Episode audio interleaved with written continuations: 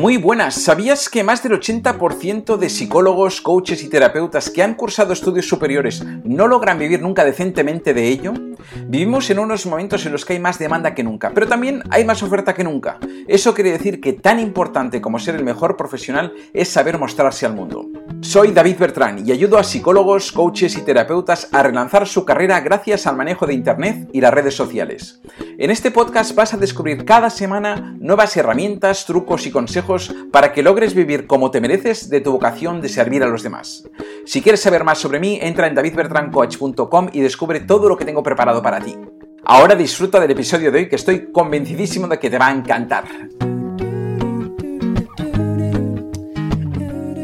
Bienvenido, bienvenido una semana más a este podcast del marketing del Dharma, donde esta semana te quiero hablar de algo que nos toca hacer a todos los emprendedores constantemente y que nos cuesta muchas veces, que es el tomar decisiones, ¿no? Y tomar decisiones en un negocio no es fácil, igual que no lo es en la vida. Entonces me gustaría hablarte de 12 claves fundamentales, 12 claves que yo utilizo y que creo que son muy buenas para poder aprender a tomar buenas decisiones. Así que vamos con ellas. La primera clave, que no por obvia que sea, deja de ser súper importante, maximizar nuestra información. Tenemos que tener la máxima información posible para minimizar el riesgo de errores a la hora de tomar cualquier decisión. Siempre podemos tener más información. Obviamente no hay que entrar en parálisis por análisis, llegar a un momento en que tenemos que decidir, lo veremos enseguida, pero sí que es verdad que es importante tener en cuenta decir, vale, tengo toda la información necesaria, ¿hay alguna información más que me pudiera ser útil para tomar una buena decisión al respecto? Ahí te dejo, esta es la primera, súper sencilla, obvia, pero eh, necesaria. La segunda, que esté alineado con tus valores, o sea, eso que vas a decidir tiene esta parte de integridad, de que es algo que tú te sientes bien haciéndolo, uh, no estás traicionando a ningún valor importante tuyo, porque esto también muchas veces uh, ya nos hace que podamos descartar según qué tipo de decisión o que la tomemos. Así que esta parte de alineación con nuestros valores para mí también es fundamental a la hora de tomar buenas decisiones, porque si no, tomaremos decisiones pero no serán buenas. Cualquier decisión que esté desalineada con nuestros valores es una mala decisión, con lo cual un síntoma inequívoco para poder tomar buenas decisiones es que estas decisiones estén aliadas, la respuesta esté aliada, alineada a nuestros valores. Tercer punto, hacer un DAFO. Un, eh, esto es una herramienta que se utiliza mucho en el mundo empresarial, pero se puede utilizar en cualquier decisión personal también. El DAFO es un acrónimo de debilidades, amenazas, fortalezas y oportunidades. Cualquier decisión que, podamos tomar nosotros en nuestra vida, de cualquier tipo, personal o profesional, tiene esta, tiene esta, esta parte en, la que se puede hacer el DAFO, ¿no? ¿Qué debilidades pueden existir si yo tomo esta decisión? ¿Qué fortalezas, qué oportunidades, qué amenazas? Porque todo esto nos va a dar luz, nos va a permitir tener más información cognitiva, que ya veremos ahora que solo la cognitiva no nos sirve, pero es una información importante para poder tomar decisiones buenas con mayor seguridad. Y esto nos lleva al cuarto punto, que es empezar a hacer un listado de pros y contras, ¿no? En cualquier toma de decisiones importantes, mucha gente hace este listado de pros y contras, pero estos pros y contras, si están basados en todo esto que estamos contando, saldrán como muchos más y mejores pros y contras. Así que todo el listado que puedes hacerte de pros y contras antes de tomar una decisión te va a ayudar muchísimo a tomar decisión. También es verdad que muchas veces, aunque lo sepamos, para decisiones importantes ni lo hacemos. Entonces, importante, no te olvides de este punto. Haz tu listado de pros y contras de tanto si decido como si no decido. No decidir ya es una decisión. Con lo cual, muchas veces creemos que al no decidir, no decidimos. Y no, no decidir es la decisión ya de no decidir con sus consecuencias, que es que no pase nada, que a veces es peor que, que, que no que pasen según qué cosas. Así que este listado de pros y contras nos puede ayudar a que tomemos estas decisiones. Quinta clave, hemos estado hablando todo el rato de, procesos cognitivos, de pensamiento, ¿no? Pero hay otra, otro factor para mí fundamental que es la intuición, ¿no? Déjate sentir qué es lo que tú intuyes que es bueno para ti en cuanto a esta decisión. Tú intuyes que eso realmente te hace bien, te hace mal. Cuando tú piensas en esta decisión y a la decisión que quieres tomar, se te cierra el cuerpo, se te expande el cuerpo, ¿no? Si se te cierra es que estás en el miedo, estás en, en, una, en una, especie de, de, sensación mala. Si se te abre el cuerpo, estás en el amor, estás vibrando en una sensación positiva que realmente te puede llevar a mejores sitios. Con lo cual, déjate sentir esta intuición, mm, consúltalo con el cojín, ¿sabes? Yo me hago la pregunta a veces durante el día, me hago la pregunta, oye, me gustaría que me respondieras yo a mí mismo, ¿eh? acerca de esta pregunta y la dejo dormir y el día siguiente a veces te viene alguna respuesta o te viene algún consejo que no habías visto al respecto que es interesante. Así que uh, confía también en tu intuición, los, los elementos racionales son muy importantes, pero la parte intuitiva también lo es. Sexta clave, evalúa el impacto a largo plazo, porque muchas veces también esto es una herramienta que nos ayuda mucho. Que eh, tomando esta decisión, ¿qué va a pasar a largo plazo? Si no tomo esta decisión, ¿qué va a pasar a largo plazo? No vas a estar en el mismo lugar, seguro. O sea, una decisión siempre implica que pasen cosas y estas cosas llevan unas consecuencias. Así que ah, esta evaluación a largo plazo hace que como que se expanda, como se haga más grande el resultado de la decisión, ¿no? Cuando tú evalúas a largo plazo. Así que piensa en ello, en qué, pasa, qué pasará si decides esto o si no decides esto a largo plazo, porque será como un altavoz que te hará ver unas consecuencias más claras y por tanto que te ayudará a tomar buenas decisiones. Séptima clave, no es tan grave, nada es tan grave. A veces tenemos la tendencia como a pensar que todo es como muy importante, muy grave, muy trascendente. Ah, primero que no, no es trascendente por el hecho de que siempre podemos corregir, siempre casi siempre podemos tirar hacia atrás, casi siempre podemos volver a lo mejor al punto de partida o a un punto similar, con lo cual no es tan grave decidir. Eh, generalmente hablo, ¿eh? hay veces que sí, pero generalmente no. Pero luego también es porque la vida al final yo me gusta verla casi como un juego. Al final nada suele ser tan grave ni tan trascendente ni, ni importante como nos pensamos. Solemos magnificar mucho por nuestras expectativas, somos muy poco racionales con nuestras expectativas, entonces solemos magnificar las, los resultados de nuestras decisiones mucho más allá de lo que suele pasar.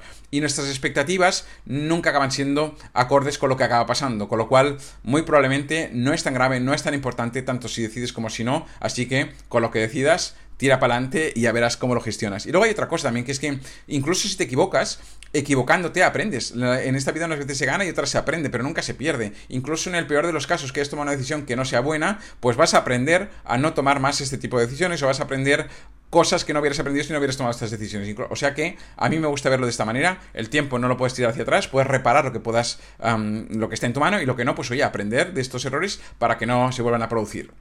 Octava clave, el aspecto fundamental es también practicar esta toma de decisiones. Muchas veces hay gente que le cuesta mucho tomar decisiones y no toma casi nunca las decisiones, se las deja tomar por los demás, pero entonces acaba viendo la vida que los demás quieren que vivan, no vivan la, no viven la vida, no viven, perdón, la vida que ellos quieren vivir. Así que para mí es súper importante esta parte de practicar la toma de decisiones. Yo recuerdo cuando tuve la suerte de muy jovencito, con 30 años, ser, eh, tener un puesto de dirección general en una empresa y ahí estaba obligado a tomar muchas decisiones cada día y por tanto también a cagarla mucho y equivocar y otras veces pues acertarla, ¿no? Pero al final la gimnasia de toma de decisiones constante también te ayuda a aprender a tomar decisiones mm, de manera rápida y bueno, asumiendo eso, la responsabilidad de que cada decisión conlleva unos resultados, unas veces serán más buenos, otras malos, pero mm, es mejor una vida con resultados buenos y malos que una vida sin ningún tipo de resultado y quedando en tu zonita de confort sin decidir nada y sin que pase nada. Al menos esta es mi experiencia de, en mi vida. Así que eso, practicar es otro punto fundamental. Hay que practicar la toma de decisiones constantemente. Mm, no pasa nada ya digo, no es tan grave ni tan importante. Noveno punto, estábamos hablando también de esta parte de que no era tan importante el cerebro, la mente, que lo es, la parte racional, pero también es importante la parte intuitiva, hemos dicho antes, y la emocional, que es de la que te quiero hablar ahora. Aprender a gestionar bien tus emociones es algo que te va a ayudar muchísimo a tomar buenas decisiones, porque la emoción, cuando está desbordada, nubla la razón. Entonces, para que tu emoción no te nuble la razón, tienes que aprender a gestionar estas emociones. De hecho, casi todas las decisiones importantes de nuestra vida las tomamos desde el corazón, desde la emoción. Luego lo justificamos racionalmente, pero las solemos tomar desde el corazón, no desde la emoción. Entonces, eh, es importante que tengamos un, cierto equilibrio emocional y que no nos dejemos llevar de manera visceral y emocional tomando decisiones que a veces nos podemos arrepentir de ellas solo desde la parte emocional. Pero también tiene que estar esta parte emocional en la toma de decisiones. Hacer una, no puedes tomar una decisión solo ah, por motivos racionales. Hay que ponerle corazón. Es la mejor manera de tomar buenas decisiones. Si juntamos uh, equilibradamente la razón y la emoción. Décima clave. Mírate diferentes puntos de vista. Y para ello tendrás que consultar a otras personas. Y ahí tienes que andarte con mucho cuidado. Y, quiero darte dos consejos. El primero es que ah, consulta a personas impares. Consulta a tres personas o a cinco o a siete, pero siempre número impar. ¿Por qué? Porque si eres una persona que te cuesta tomar decisiones, te encontrarás que como tengas un empate y consultas a cuatro personas y dos te digan una cosa y dos te digan la otra, vuelves a estar en, la casilla de salida. Sin embargo, cuando hay un desequilibrio, si consultas a un número impar de personas, siempre habrá un desequilibrio de gente que se pronunciará más hacia un lado o hacia otro. Y a veces todos hacia el mismo lado, da igual. Pero la cuestión es que el consultar te da otras perspectivas desde otros puntos de vista. También te aconsejo que lo hagas de distintos ámbitos. Consulta a la familia, consulta a amigos, consulta a compañeros de trabajo, porque según qué tipo de personas, por ejemplo, La familia, por protegerte, o la pareja, por protegerte, a lo mejor no te dejará avanzar porque creen que hacen lo mejor para ti para que no sumas riesgos y demás, pero eso también te limita mucho, con lo cual no te ciñas solo a un solo aspecto, a la familia en este caso, ¿sabes? Entonces, para mí, búscate un crisol de orígenes distintos y en número impar para consultarles y para preguntarles acerca de eso que te preocupa, de esa decisión que quieres tomar, y desde ahí tomas un poco de perspectiva y puedes ver otras visiones, otros ángulos que seguro que te van a ayudar también a tomar buenas decisiones. Onceavo punto, equilibrio entre análisis y acción. Lo que decíamos,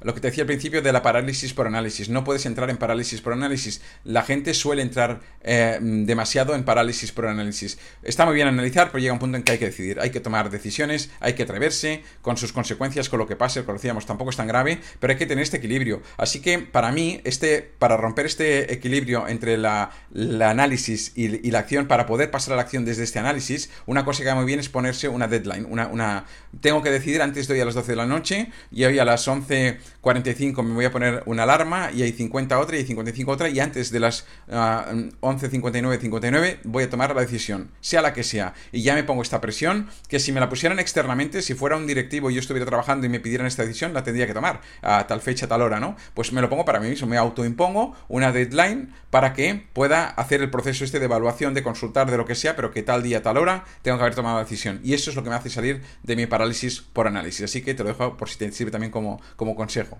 Y finalmente, el último punto, el doceavo, no es otro que el de mm, familiarízate, acepta, baila con la incertidumbre. La incertidumbre es algo que nos cuesta mucho sostener a los seres humanos, lo queremos todo como muy acotado, muy seguro, pero no hay nada seguro. O sea, nadie me asegura que mañana tú y yo estemos aquí a esta hora vivos. O sea, el milagro de que estemos vivos y que todo esto esté funcionando, pues vale, está muy bien, pero eh, la vida es incierta y los resultados de cualquier decisión son inciertos. Por más que tú intentes programarte, planificar, prever, te aseguro que la vida te va a sorprender constantemente. Ya lo has visto en tu vida seguro, muchas veces, ¿no?